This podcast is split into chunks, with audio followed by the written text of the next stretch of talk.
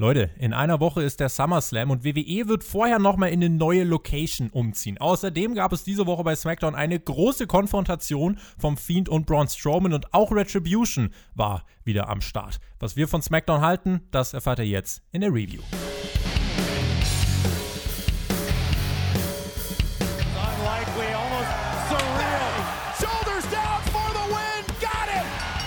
Am Freitag war es bei WWE wieder Zeit für SmackDown. Wir sprechen für euch über das Geschehen und wünschen euch jetzt viel Spaß bei der Review.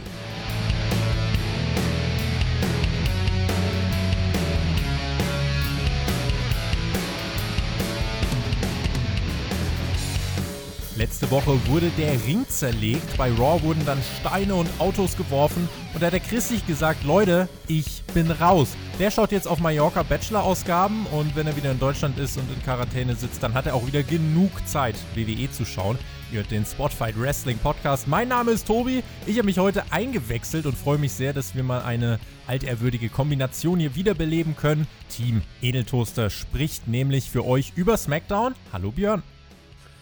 Hey, yo, Malzer zusammen. Ja, für dich auf jeden Fall eine große Aufwertung hier, ne? Statt TJT jetzt hier endlich mal wieder im edlen Team hier dabei zu sein. Ja, während der Chris sich einfach aus dem Staub macht, weißt du, mich hier alleine lässt und jetzt sich auf Mallorca sitzt und wahrscheinlich sich hier einen Sangria-Eimer um den Kopf stülpt, weißt du? Unglaublich bevor wir über die Show reden, äh, Chris hat dann wahrscheinlich auf Mallorca so halbwegs Grund zum Feiern, vielleicht noch nicht, äh, aber ich sag dir, ich habe so ein bisschen Grund zum Feiern, denn äh, gestern sind ja die WWE-LKWs am Amway Center in Orlando eingerollt. Das ist eine riesige Arena, 20.000 Plätze und man wird dort auch wieder TV-Sets aufbauen, riesige LED-Wände, es wird wieder Feuerwerk geben. Das Ganze beginnt dann ab nächster Woche Freitag, also die nächste SmackDown-Ausgabe wird dann schon in der neuen Location sein und ganz im Ernst, ich habe da wirklich Bock drauf, weil ich sehne mich so sehr danach und glaube allein auch schon deswegen, weil der SummerSlam in einer anderen Location stattfinden wird, dass das unterhaltsamer werden dürfte als die Pay-per-Views, die wir in den letzten Monaten gesehen haben. Hm, Im Endeffekt ist es ja nur ein Location-Wechsel. Wir haben keine Zuschauer dabei oder irgendwas. Okay, wir werden ein leicht anderes Konzept haben. Wir werden wieder ein bisschen Feuerwerk zurückkriegen. Wir werden wahrscheinlich wieder die große Ramp zurückbekommen und so. Das ist natürlich alles schon ganz toll. Aber am Ende ist das Wichtigste, was leider nicht zurückkommt, das Publikum. Und darauf werden wir mit Sicherheit auch noch einige Zeit verzichten müssen. Und ähm, von daher, naja, mal gucken, wie groß der Wechsel wirklich ist. Und ich befürchte halt vieles bei der WWE. Ich meine, man muss es leider befürchten, wenn sie schon was andeuten, wie vielleicht werden die Fans auf LED-Leinwände eingeblendet oder irgendwas, dass es vermutlich wahrscheinlich wie immer overproduziert wird und ähm, wir am Ende wahrscheinlich hier sitzen und sagen, okay, das ist eher cringe als gut. Aber mal gucken, ich bin gespannt. Raw jetzt am Montag wird noch aufgezeichnet und äh, findet definitiv im Performance Center statt. Ähm, Michael Coe hat jetzt auch im Kommentar bestätigt, dass dann eben äh, eine neue Präsentation der Show geplant ist. Damit kann das gemeint sein, was du gesagt hast, dass eben dann auch Fans zugeschaltet werden. Ähm, ich habe mit Jay von Pizmeet darüber gesprochen. Der wird morgen bei Hauptkampf zu Gast sein. Auf Patreon gibt es diese Ausgabe schon seit gestern. Ich habe echt irgendwie auch so eine Art Phobie, glaube ich, gegen das Performance Center entwickelt. Ich habe zum Beispiel auch diese WrestleMania, einer ganz weirden Erinnerung bei mir. Dieser, dieser Theme-Song äh, Blinding Lights äh, oder Blinding Lights von äh, The Weeknd. Ich kann den zum Beispiel nicht mehr hören. Aus dem einfachen Grund, weil mein Wrestling-Herz blutet, wenn ich an diese WrestleMania denke. Und außerdem, Björn, das Amway Center, da gibt es doch bestimmt großes Spielzeug zum Randalieren für Retribution, oder? Ja, ich wollte gerade sagen, das Performance Center ist ja mittlerweile auch schon in Schutt und Asche gelegt. Ne? Von daher ist der Wechsel natürlich auf jeden Fall notwendig. Jetzt kann man natürlich nur hoffen, dass die Leute auch ein Junior-Ticket haben und dann auch in die Nachbarstädte fahren können. Ne? Ein bisschen größer sind sie ja geworden diese Woche. Aber guck mal, da, da, da, schauen wir jetzt drauf. Wir beginnen bei SmackDown mit einem Rückblick auf Retribution, Chaos. Und weil es so viel Chaos gab, gerade bei SmackDown letzte Woche, wurden in dieser Woche extra Security-Mitglieder angeheuert, um alle Eingänge des Performance Centers zu bewachen. Björn, was macht eigentlich so ein Security-Mensch, wenn jemand mit einer Kettensäge auf ihn zuläuft? Normalerweise den Taser rausholen, hoffe ich dann zumindest in Amerika. Also, und da muss der einfach weggetasert werden oder musste da zappeln auf dem Boden liegen, weißt du? Ähm, naja, äh, ist ja schön, dass sie zumindest jetzt mal drauf reagieren und ähm, ja, jetzt sowas sagen, okay, wir müssen uns irgendwie wehren, also tun wir Security-Leute an die Tür stellen, das macht ja irgendwie Sinn. Ich frage mich halt nur, warum das man zum Beispiel auch nicht bei War gemacht hat oder war da klar, dass sie nicht auftauchen, weil die War die größeren Jungs sind oder was? Oder verstehe ich nicht? Die hatten Angst vor Raw Underground, deswegen sind die da gar nicht erst hingekommen. Ich dachte mir, so, aber, okay. ich dachte mir aber auch, ey, immerhin äh, wird es ja mal äh, angenommen und äh, man könnte ja das Gefühl kriegen, okay, da wollen sich die Leute schützen, weil sie Angst haben. Das Gefühl ist in den nächsten 15 Minuten komplett verflogen, denn äh, ich habe das Gefühl, keiner nimmt Retribution ernst, nicht mal WWE selbst. Das, was ist passiert? Big E kam heraus, hypte sich ordentlich, er traf auf John Morrison und dann flackerte das Licht und weil Big E und John Morrison so viel Angst vor Retribution hatten, machten sie nichts. Und Retribution tauchte auf, umzingelte den Ring. Diese Woche waren es keine fünf Leute, sondern noch viel mehr Menschen, teilweise auch größere Leute. Und Big E und John Morrison, die stehen da und haben so einen Blick im Gesicht, so, ach Leute, nicht ihr wieder, könnt ihr nicht woanders spielen. Und die Kommentatoren sind weggerannt, während die beiden da wirklich einfach im Ring standen und dachten, ach Leute, muss es wirklich sein. Ähm, naja, und was ist dann äh, letzten Endes passiert? Äh, es gab die Attacke von äh, gefühlt 20 Leuten gegen zwei. Und das war der Auftakt äh, von SmackDown. Ja, die Minions greifen an. Juhu! Ähm, naja, das ist halt so, ne? Ich meine, gegen, gegen einen Fünfjährigen, da kannst du ja noch gegen wehren. Halt, wenn 20 kommen, dann wird es halt schwer, ne? Das ist, äh, naja, ähm, du hast schon gesagt, also so richtig bedrohlich wirken sie halt einfach nicht. Äh Morrison und Big E haben es auch nicht die Rolle so gut gespielt, dass man sagen würde, so, okay, sie hatten jetzt wirklich gerade Angst um Leib und Leben oder irgendwas. Ähm, ich habe mich halt nur gefragt, was war eigentlich mit dem Rest der Smackdown-Kaders, die ja versucht haben, den halben Tag die Leute dort zu jagen und dann einfach nicht aufgetaucht sind. Was war denn überhaupt mit der Security los? Ja, genau. Wo sind die eigentlich reingekommen? Wahrscheinlich da muss es doch ein Loch gegeben haben, oder? Ja, ich Dachfenster offen gelassen, der Vince. Glaub, ich meine, es hätte, hätte ja wenigstens noch Sinn gemacht, wenn, wenn man die Szene mit Seamus schon vorher gezeigt hätte und Seamus die Security-Leute einfach vorher nach Hause geschickt hätte, aber das war ja erst im späteren Abend. So, naja. Wir waren dann backstage mit einigen SmackDown-Superstars, Faces, Seals und The Miz machte einen Tweet verantwortlich dafür, dass das alles passiert. Und dann kam Baron Corbin und meinte, wir brauchen einen Anführer, ich bin der König und ich führe euch in Sicherheit. Alle langweilen sich, jucken sich nicht für Corbin, jucken sich nicht für Retribution, bis Big E dann meint, Leute, ich habe keinen Bock mehr auf diese witzlosen Kinder-Ninja-Turtles und dass sie ihre dreckigen Füße auf unsere Couch legen. Und Big E meinte dann, ich bin sauer, ich gehe jetzt raus, ich zeig's Retribution und äh, dann jubeln ein paar Leute und dann stolpert plötzlich Seamus in diese Szenerie rein und meint, Big E ist eigentlich allein und er ist angreifbar, er ist verwundbar und man könne seine Angst förmlich riechen. Seamus selbst, er hat keine Angst und Big E meinte dann, wart nur ab, ich bin gar nicht allein. Faces folgten ihm. Auch Shorty G ist äh, dann aus irgendeinem Grund Big E hinterhergelaufen und ähm, ja, damit Retribution äh, jetzt nicht nochmal kommt, hat man die Security auch weg von den Eingangstüren hin zum Plexiglas an den Ring gestellt. Das äh, ist äh, fantastisch. Eine schöne Szene, oder? Ich meine, dass Shorty G mitgelaufen ist, hat ja zumindest an, am späteren Abend noch Sinn gemacht, denn er wollte ja zumindest andeuten, dass er sich hier auch wieder auf die gute Seite begeben möchte. Mhm. Und Big E hat die Kindergruppierung ja auch wirklich begraben, ne? Also die, die Kinder-Ninja Turtles, das ist ja eine deutliche Äußerung gewesen. Ja, vor allem, wenn man selber aussieht wie ein kleiner Turtle. Das mit der. das, das, aber er ist halt, er ist ernstzunehmender als die ganze Gruppierung. Das ist korrekt, ja, das ist korrekt, ja. Also, ähm, er ist ein ausgewachsener Turtle. Ich hoffe tatsächlich, das Stable wird nie demaskiert, sondern Big E squasht einfach alle irgendwann weg in den nächsten Wochen. Ich glaube, das würde allen Beteiligten äh, gut tun. Wenn wir uns jetzt so die Chronologie anschauen von Retribution, sie tauchen bei Raw auf, spielen am Lichtschalter, werfen Molotow-Cocktails auf einen Stromgenerator, tauchen bei SmackDown auf, verjagen Menschen mit einer Kettensäge, zerlegen alles, reißen das Ding ein.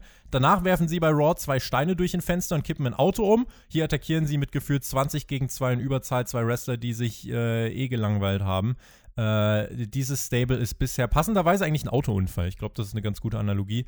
Ähm, mal gucken, was Retribution dann im Amway Center so kaputt macht. Vielleicht werfen die ja, da hängt so ein großer Videowürfel an der Decke. Den könnten die runterwerfen.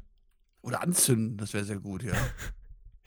Sasha Banks und Bailey stehen im Ring. Es sollte die Triple Brand Battle Royal kommen. Banks und Bailey haben erbost festgestellt, dass sie ihre Women's Titel beim SummerSlam aufs Spiel setzen müssen. Na sowas. Und bei Payback müssen sie auch ihre Tag-Team-Titel aufs Spiel setzen. Björn, dieser, dieser Payback-Pay-Per-View, ich dachte ja echt bis zuletzt, dass das von WWE irgendwie nur so ein Fehler war oder ein, keine Ahnung, Übernahmefehler von einem alten Pay-Per-View-Kalender. Aber nein, tatsächlich die erste Großveranstaltung nach dem SummerSlam findet nur sieben Tage später statt. Und ich frage mich, warum?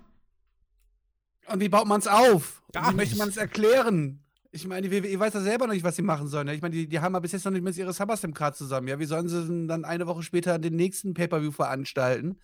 Ja, es wird dann halt einfach äh, einen Haufen Rematches geben, die dann bei War und SmackDown halt mal ganz kurz mit kleinen Promos aufgebaut werden. Juhu, freuen wir uns drauf. Ja, es macht keinen Sinn, ne? Also ich bin sehr gespannt, was sie sich dabei gedacht haben, aber sie müssen ja Gründe dafür haben. Banks und Bailey spulten hier Promo-Standardprogramm ab. Es war ordentlich. Sie übernehmen jetzt auch das Ring-Announcing und holten dann die Teilnehmerinnen in den Ring. Ich kürze mal ab und sag euch, wer in dieser Battle Royal drin stand. Billy Kay, Peyton Royce, Dana Brooke, Nikki Cross, Liv Morgan, Ruby Riot, Tegan Knox, Shotzi Blackheart, Naomi, Bianca Belair, Lacey Evans, Tamina, Shayna Baszler und Asuka. Da hat Stephanie McMahon äh, dieses Teilnehmerfeld zusammengestellt, Björn, und hat sie sich einen kleinen Scherz erlaubt, die Stephanie, ne? Hat sie hat sie Asuka noch mit ins Match gepackt. Ja, aber die beiden konnten es ja gar nicht glauben. Sie konnten es ja gar nicht fassen, als sie den Zettel sahen und da, da stand anscheinend Asuka drauf. Ähm, sie haben sie ja dann auch nicht angekündigt, wollten es als Fehler abtauen. Asuka kam natürlich direkt rein und hat direkt einfach mal losgelegt vom Allerfeinsten. Ähm, warum waren sie jetzt eigentlich so geschockt wegen Asuka? Und zweitens, hätte man nicht noch dümmer das Match schon vorher spoilern können? Es war, ja, ich, ach, gespoilert fand ich es zu dem Zeitpunkt noch gar nicht. Ich habe eine Vermutung gehabt. Also es wäre sehr offensichtlich zu diesem Zeitpunkt gewesen, oh, wenn Asuka gewinnt, ne, das wäre jetzt wirklich, äh, das war dann vorherzusehen. Äh, deswegen bin ich eigentlich davon ausgegangen, ja komm, sie wird da irgendwie rausgescrewt. Ja, gucken wir auf das Match. Ja, äh, aber die anderen Großen, die dabei waren, haben ja nochmals einen großen Entrance bekommen oder so. Und von daher war für mich nach den Entrance schon klar, wie das Match hier laufen wird. Bei den Eliminierungen gab es kleine Storylines um die Iconics und Ruby Wright und Liv Morgan. Die wurden schnell eliminiert, prügelten sich außerhalb des Rings. Bianca Belair schmiss Tamina raus. Das war ein ziemlich cooler Spot bei der Eliminierung. Auch zwischen Lacey Evans und Naomi passierte was. Lacey eliminierte Naomi, bevor Shotzi dann Evans eliminierte. Und als Shotzi dann im Aufgabegriff von Shayna Baszler hing, hat die schon eliminierte Lacey Evans einfach Shotzi vom Apron gezogen und eliminiert. Keinen der Referees interessierte das. Björn, ich glaube, im Regelbuch steht, wenn jemand eliminiert ist, kann der eigentlich, kann der dann jemanden eliminieren, der noch im Match steht oder nicht? Ja, kann ja. Das, passiert doch quasi eigentlich in jedem Rumble-Match mittlerweile, oder? Also, das ist ein Standard, da rege ich mich schon gar nicht mehr drüber auf. Also, das hm. passiert halt einfach so. So baut man halt die nächste Fehler auf. Ist halt Standard-ABC-Booking, ne? Ähm, aber wie du schon angesprochen hast, beste Eliminierung mit Sicherheit, also die Eliminierung von Tamia, von, äh, von Tamina, äh, von Bianca BR, das, ja. da haben sie sich was Schönes ausgedacht. Asuka, Tegan Knox und Shayna Baszler blieben die vorerst letzten drei im Ring. Das dachten wir, aber Dana Brooke war auch noch drin, eliminierte Knox nach, äh, ja, von draußen aus. Ähm, Asuka und Shayna waren dann letzten Endes die finalen zwei. Asuka wird eigentlich eliminiert, landet aber auf Banks und Bailey, die äh, vorher ja von ihr ausgeschaltet worden sind und am Boden lagen. Und ähm, Asuka berührt den Boden nicht, geht zurück in den Ring, zieht Shayna Baszler übers Top Rope und gewinnt dieses Match. Sie trifft beim SummerSlam auf Sasha Banks, sie trifft beim SummerSlam auf Bailey und Björn bei Payback. Bestimmt noch ein Handicap-Match um die Tag Team-Titel. Meinst du? Äh, okay, wundern wird's mich nicht, ne? Und dann haben wir Asuka Allbelts, oder ja, was? natürlich. Asuka Allbelts. Und dann geht sie auf den WWE-Titel von, von Randy Orton. Ja, geil. Ich freue mich schon drauf. Also, vor allem, wenn sie sich dann auch mit den Fiend anlegt und so. Oh, das wird alles super. Äh, nee, Quatsch. Ähm, ja, wie gesagt, ich fand das Match schon vorher ein bisschen gespoilt. Der, das, das, das Ende war ein bisschen kreativ. Ich meine, Asuka landet mit ihren Füßen quasi auf ihren Kontrahenten und dadurch wird ihre Eliminierung quasi verhindert und genau das, was ja Bailey und Sascha eigentlich nicht wollten. Wobei ich mir sage, wäre es jetzt für Bailey so viel einfacher geworden, dann gegen Basler anzutreten oder so? Also wollte man jetzt Basler quasi damit äh, quasi abwerten und sagen so, okay, komm mal, Basler ist nicht so eine große Gefahr wie Asuka oder? Ich glaube, vor Asuka haben sie einfach noch mehr Angst, weil ich glaube, Asuka, das hat sich ja später auch gezeigt, die äh, hat ja dann Bailey und Banks nochmal Backstage attackiert. Die ist einfach richtig sauer wegen Kyrie Zane. Also, äh, positiv auf jeden Fall, es gab Storytelling in diesem Match, es gab ein paar Eliminations, bei denen ich mich halt äh, gefragt habe, warum stehen Referees überhaupt am Ring, wenn ihnen eh alles egal ist, aber äh, man blendet es schon so ein bisschen aus. Ich hätte mich mega über Bel Air oder äh, Baszler gefreut. So workt Asuka halt eine Doppelschicht. Sie ist wahrscheinlich die beste Wrestlerin bei WWE, von daher werde ich das jetzt nicht als Kritikpunkt anführen, aber insgesamt war es dann wahrscheinlich doch zu offensichtlich. Und ich finde, gerade hier hättest du ja die Möglichkeit gehabt, auf kreative Art und Weise Asuka nicht gewinnen zu lassen, ohne sie zu schwächen. Also, wenn dann irgendwie beim Pay-Per-View Bailey gegen Bianca Belair oder so antritt, habe ich da überhaupt kein Problem damit, so, äh, ja, bringt man halt diese Trio-Geschichte weiter. Da, das finde ich aber insgesamt auch in Ordnung und ähm, ich glaube auch, dass Asuka dann einfach zweimal gut abliefern wird. Final bewerten werden wir es erst beim SummerSlam. Wenn es jetzt natürlich zwei DQ-Finishes gibt, dann äh, wird mein Ton auch ein bisschen ruppiger. Ja, du hast es angesprochen, äh, wir hätten hier auch, auch wunderbar Probleme auf neue Kontrahentinnen gehen können, ähm, diese mit aufbauen können. Das wäre hier in dieser Situation das Einfachste das vom Einfachsten gewesen. Es macht natürlich Sinn, mit Asuka jetzt auch hier weiterzumachen. Immerhin hat Asuka immer noch den Titel sehr unglücklich verloren und so, ja. Ähm, das ist ja alles okay. Aber das zieht sich jetzt aber auch schon seit Monaten wie so ein bisschen wie Kaugummi. Und ähm, hier hätte man ohne Probleme den Schlussstrich ziehen können und den Fokus auf neue Leute legen können. Das hat man dann leider verpasst. Man geht all in damit. Es gab noch einen Rückblick auf die Fehde von Mandy Rose und Sonja Deville. Auch das eine, wie ich finde, doch relativ passable Women's-Fehde. Also im Frauenbereich macht WWE gerade doch einiges richtig. Man hat die beste Mainstream-Frauendivision der Welt, wirklich mit Abstand.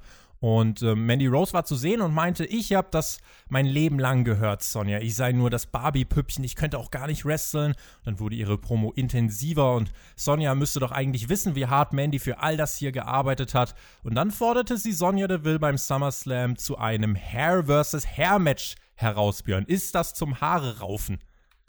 Es ist zum Haare raufen. Guck mal, jetzt hast du schon die Hälfte ihrer Haare verloren, jetzt musst du die andere Hälfte auch noch riskieren. Das ist aber auch hier, ne? Deep.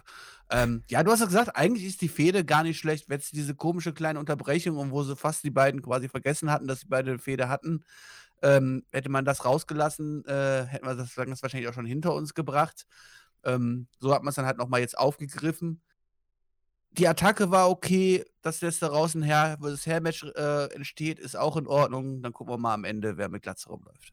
Genau, ich bin da ganz auf deiner Seite. Ich fand auch die Promo hier gut und insofern äh, ich kann da gar nicht groß äh, dran rumnörgeln. Seamus sagte der Security, dass Retribution eh nur ein Haufen von Geeks ist und meinte, die äh, Security kann sich verziehen. Und äh, gut, Seamus kann also fremden Arbeitnehmern einfach sagen, dass sie aufhören sollen, ihren Job zu machen. Wenn zu dir jetzt ein Fahrgast kommt und sagt, äh, hör auf, den Zug zu fahren, dann äh, steigst du aus. Dann steige ich aus, natürlich. so, so setzt man sich also. für die Gesellschaft ein. Ja, ja. Was? Also ich habe, ich habe von einem befreundeten Triebfahrtsführer gehört, eine Story, dass ähm, wohl mal ein rechtsradikale Person eingestiegen ist, die dann auch gebrüllt hätte, dass auch bitte alle Ausländer den Zug verlassen sollten. Worauf dann der ausländische Fahrer auch den Zug verlassen hat und ähm, ja, der Rechte etwas doof geguckt hat, weil er natürlich jetzt den Zug jetzt nicht mehr fuhr. Das war doof. Verdammte Axt. Ja, ähm, ich weiß nicht, Seamus hat halt, äh, nimmt diese Gruppierung auch nicht ernst. Ich habe mal auf Twitter heute so gelesen, was ist denn, wenn Seamus der Anführer von Retribution ist? Äh, wäre das ein Storyline-Ansatz, der für dich irgendwas retten würde oder wäre das nicht eher noch ein bisschen fragwürdiger? Mm, das passt aber auch überhaupt nicht so Seamus, wie ich finde. Von daher nein. Lass das bitte, lass Lüsse Seamus da raus. Schreibt uns doch gerne in die Kommentare, was ihr jetzt mit Retribution machen würdet, um äh, da irgendwie noch ein bisschen was draus zu machen. Mein Vorschlag äh, bleibt, den habe ich vor ein, zwei Wochen bei Hauptkampf geäußert. Äh, ich würde da irgendwelche Leute von, von Evolve dann äh, drunter stecken. Das Ding ist, äh, die hätten dann jetzt einen schwierigen Einstieg am Anfang, denn äh, so eingeführt zu werden ist ähm, hartes Brot, sage ich mal. Mein Vorschlag wäre das, wie wir es bei der WWE so oft machen, einfach vergessen und einfach nicht mehr zeigen. Das wäre. Mach mal mit vielen, vielen anderen Sachen hier auch. Einfach, einfach nächste Woche nicht mehr erwähnen. Das ist gut. Shawn Michaels wird bei Raw sein. Der hat nicht vergessen, was letzte Woche passiert ist. Da gab es ja die Attacke von Randy Orton gegen Ric Flair. Das werden wir bei Raw dann sehen. Ähm, Nikki Cross und Alexa Bliss waren backstage und Nikki tat das, was jeder tun würde und fragte Alexa, ob alles okay ist, weil sie ja so viel mit dem Fiend abgehangen ist. Und Alexa meinte nur, ach nee, mir geht's gut, aber ich muss hier bleiben und brauche ein paar Antworten von Braun. Und äh, ja, da hat ja der Fiend wahrscheinlich irgendwas über Braun geflüstert. Let me in. Ganz langsam. Ähm, ja, ich meine, dass Nikki Cross sich endlich mal um ihre Freundin hier kümmert, wurde ja auch langsam mal Zeit. Das habe ich mich schon in den letzten zwei Wochen gefragt. Also.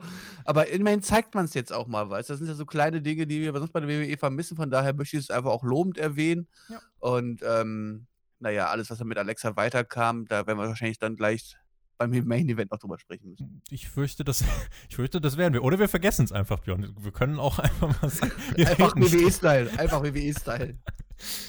ähm, ja, Seamus kam dann heraus. Er traf auf Shorty G. Dreieinhalb Minuten Broadkick und der Sieg für Seamus. Punkt. Ja, äh, ich, gucke ich hier Wiederholung oder habe ich das Gefühl, dass wir letzte Woche nicht genau das gleiche gesehen haben? Ich glaube, wir haben exakt dasselbe gesehen. Na gut, dann war es einfach nur eine Wiederholung. Kann man ja machen. Hätten sie nur unten einblenden müssen hier von letzter Woche, weißt du. Seamus gefällt mir besser als in der ganzen Fehde mit Jeff Hardy. Immer noch. Wenn er einfach Leuten ins Gesicht tritt, finde ich ihn cooler.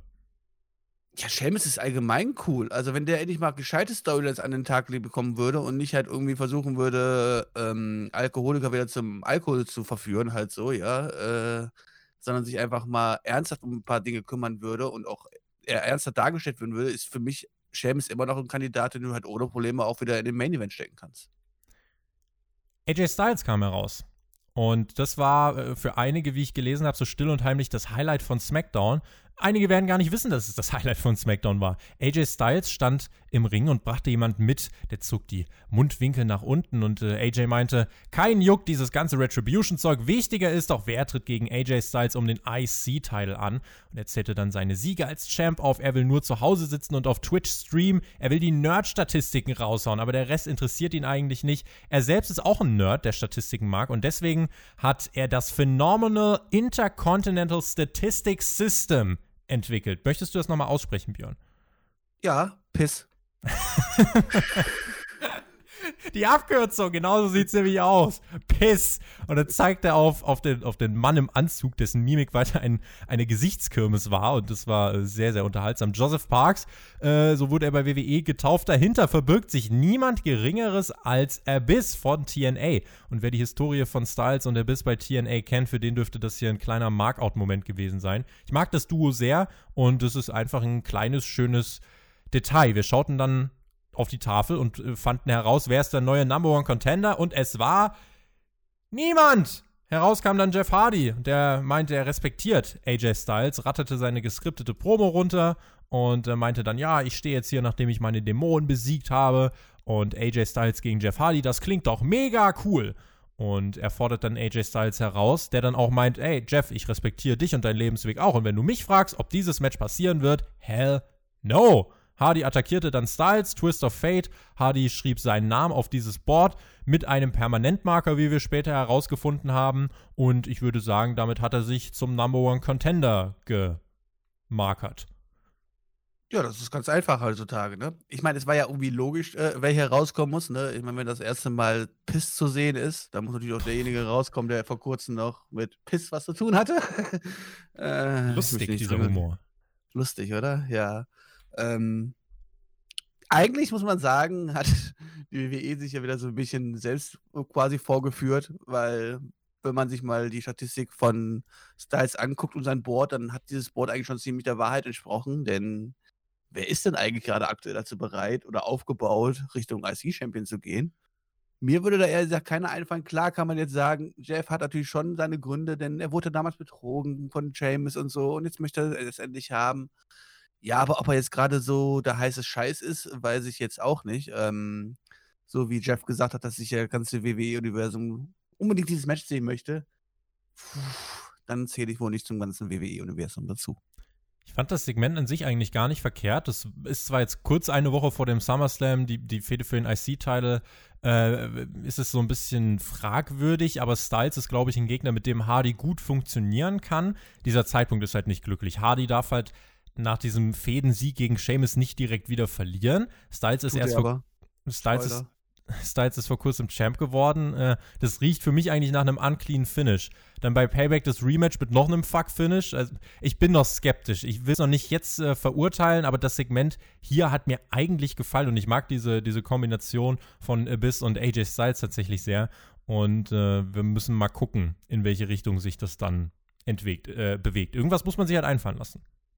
Das ist richtig. Ja, diesen Markout-Moment hatte ich wie viele andere Leute nicht. Das liegt aber einfach daran, dass ich halt nie in meinem Leben irgendwann mal aktiv Impact geschaut habe.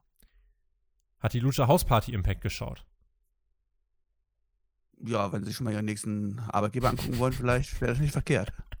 Die Lucha House Party nahm Cesaro und Nakamura nämlich Backstage die Titel weg und dann rannten sie wie Retribution davon, so, so wie die kleinen Kinder, so hihihi, wir haben die Titel gestohlen.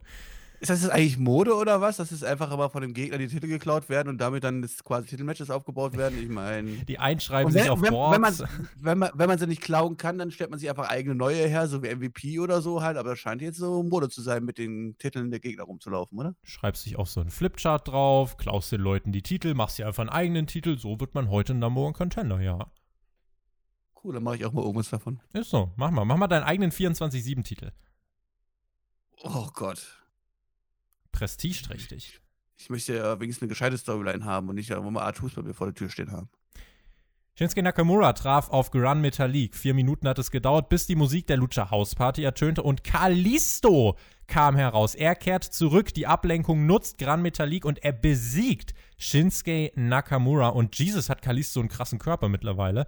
Äh, Ablenkung und Sieg für die Lucha House Party. Pff, ganz ehrlich, von mir aus. Die Tag Team Division ist mir sowieso egal. Beim SummerSlam kann hier wahrscheinlich auch ein gutes Match rauskommen, aber es wird mich halt emotional einfach nicht mitnehmen. Äh, die Tag Team Division kriegt mich erst dann wieder, wenn wir äh, ein paar tiefgründigere Charaktere und ein paar stringent erzählte Geschichten bekommen.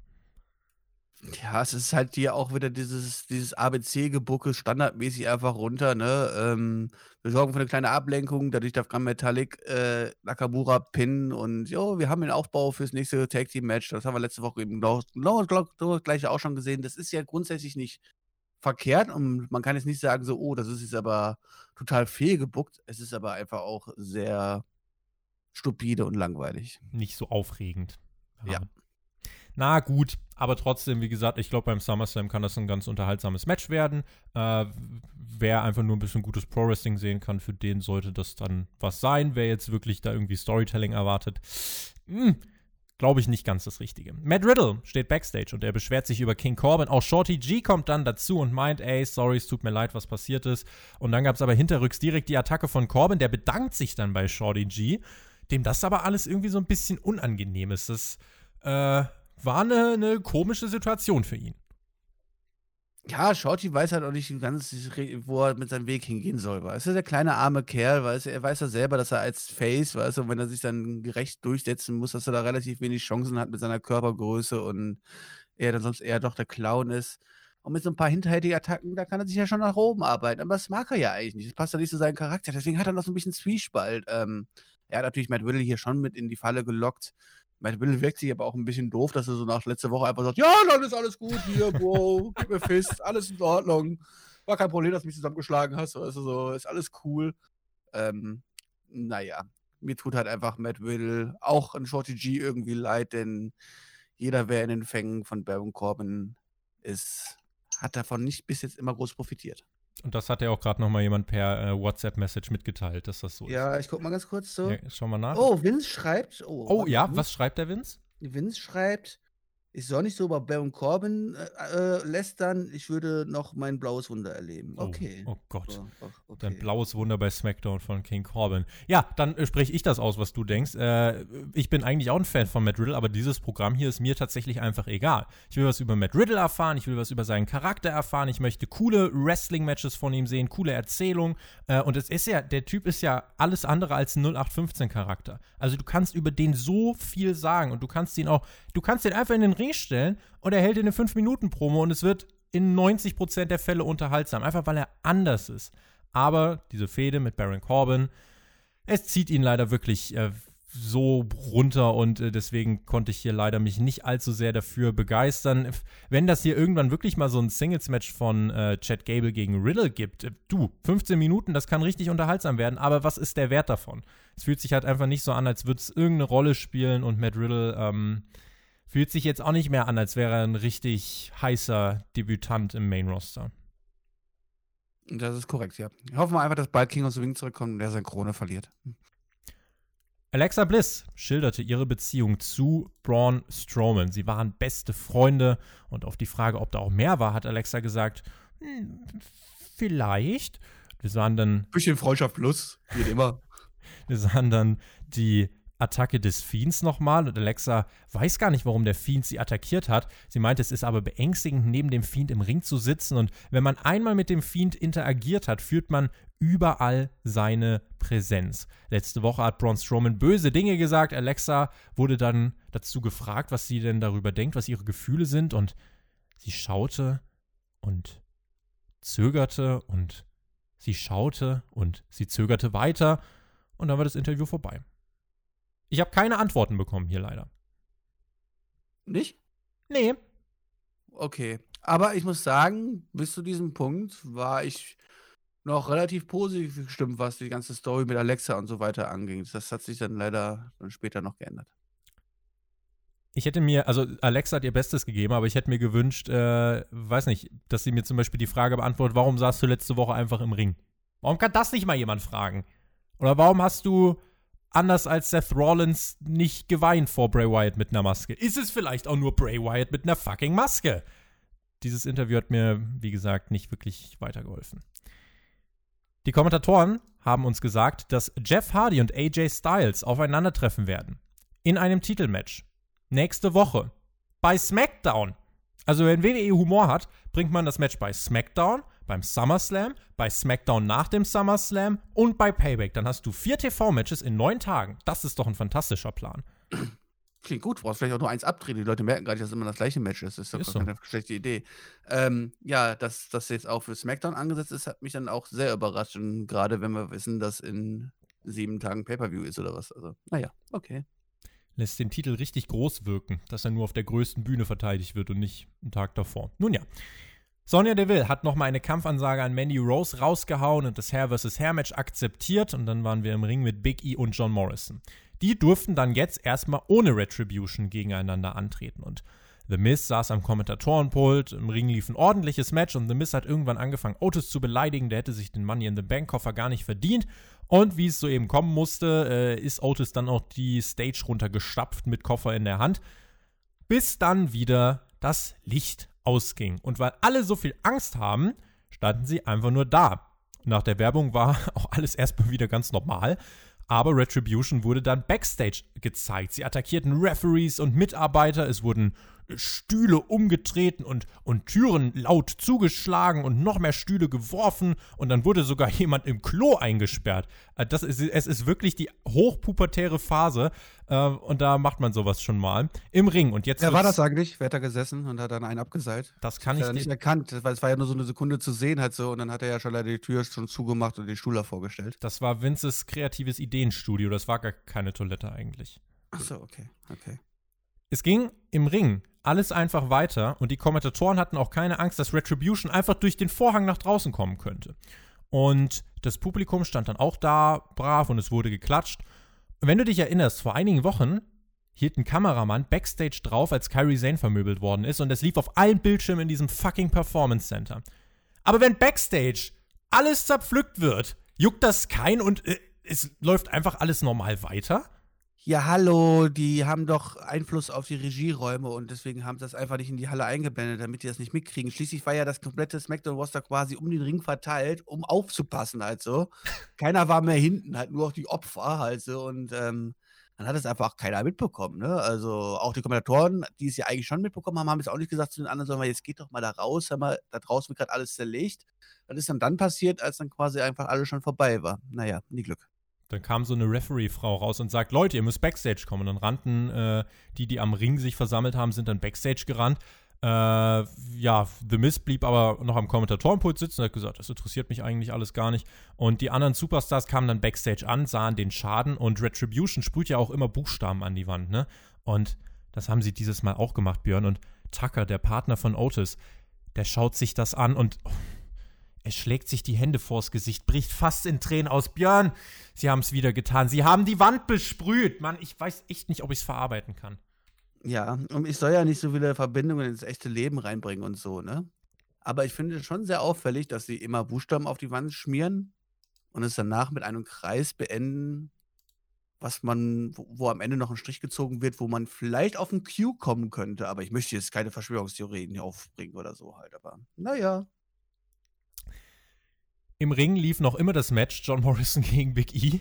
Es lief einfach nochmal weiter. Es hat, es hat alles keinen gejuckt dort. Big E holt Big E, der voll noch eine Ansprache hält, wie sehr er diese äh, Jobber vermöbeln möchte, wrestelt dann einfach weiter und holt sich den Sieg im Stretch Muffle Submission Hold. Ähm, ja, und ich dachte mir, na, was er wohl denkt, wenn er Backstage ankommt und den Schaden sieht. Aber Seamus kam heraus, attackierte ihn mit einem Broadkick und ähm, dann ertönte einfach das, der laute Schrei von Braun Strowman.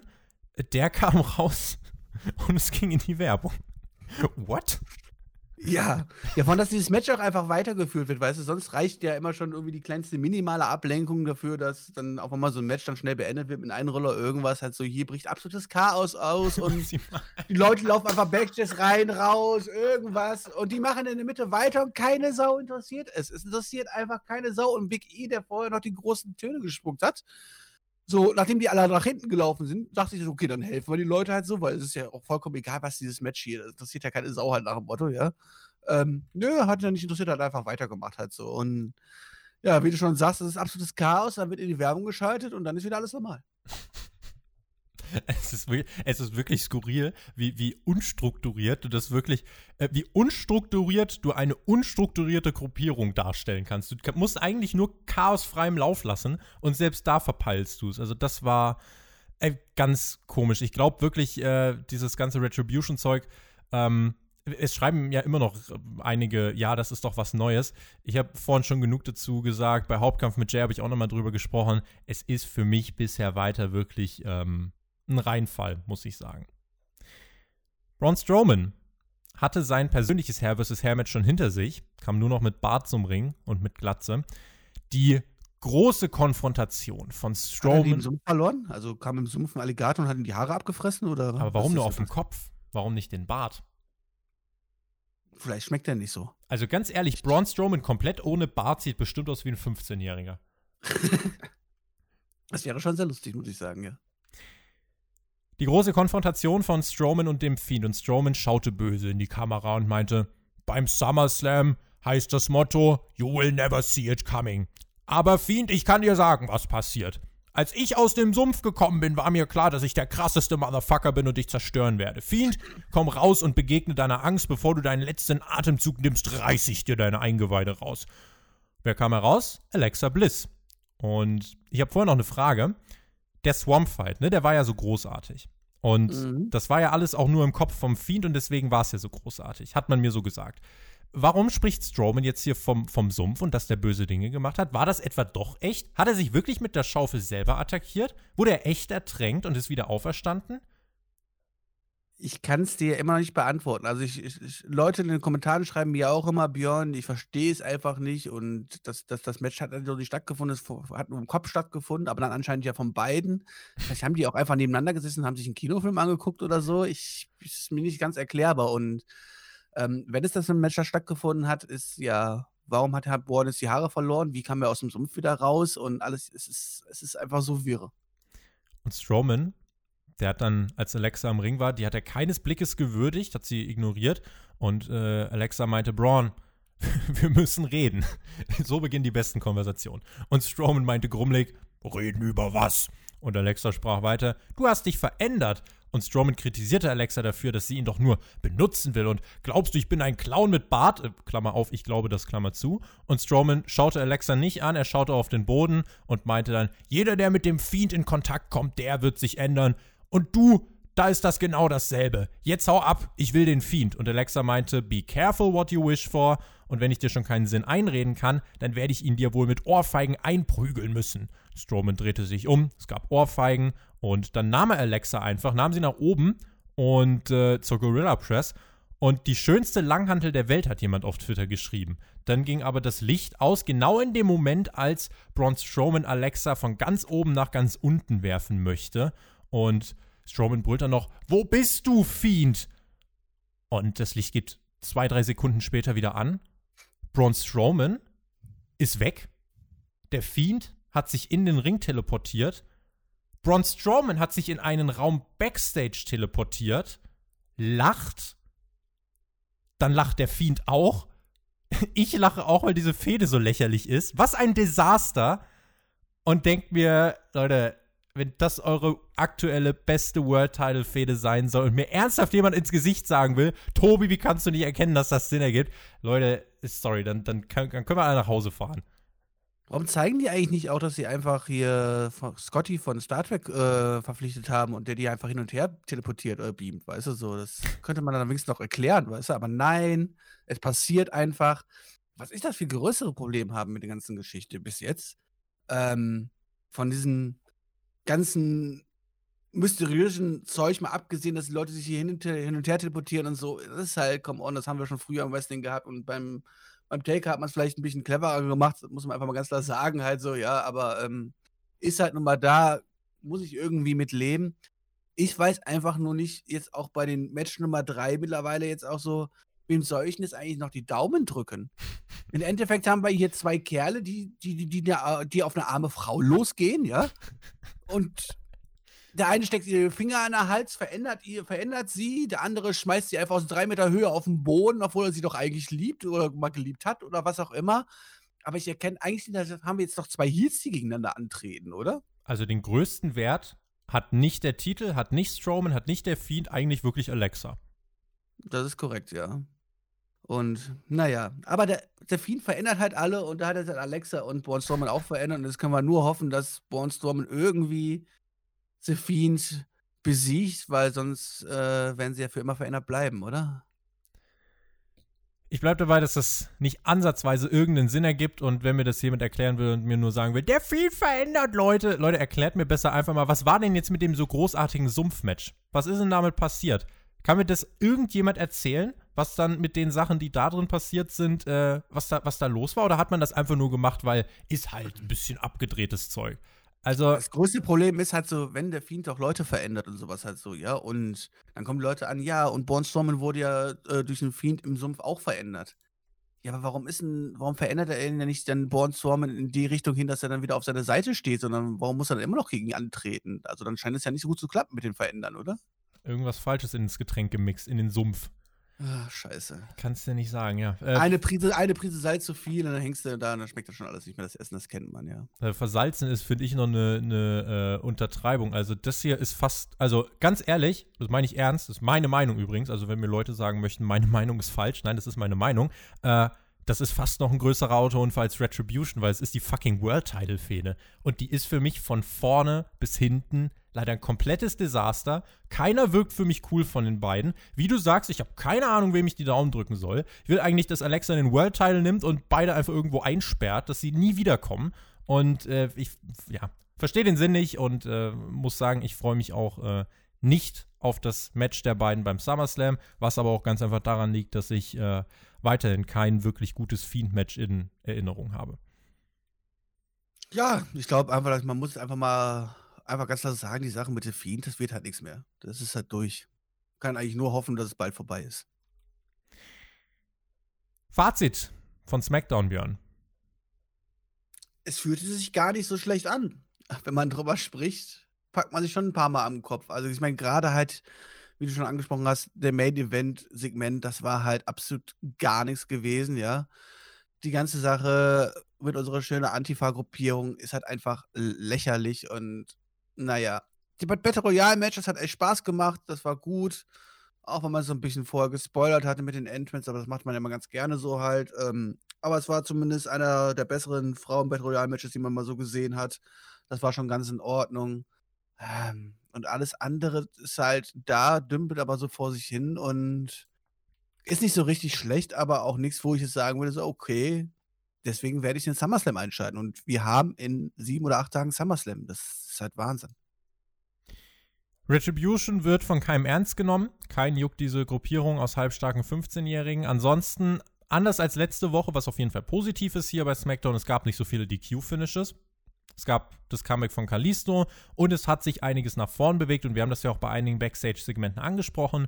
Ähm, es sind durchaus Dinge da, die Sinn ergeben und man zeigt uns gewisse Konversationen, die jetzt äh, nicht für die Storyline einen riesengroßen Twist oder sowas darstellen, aber die einfach nur da sind, um, um diesen, diesen logischen Prozess der Storyline weiterzuführen. Und das ist gut, dass man das hier äh, gemacht hat. Also es hat sich einiges nach vorn bewegt. Die World Title Fehde, das mit Strowman und dem Fiend, bleibt für mich äh, ein Desaster, was mir überhaupt nicht zusagt.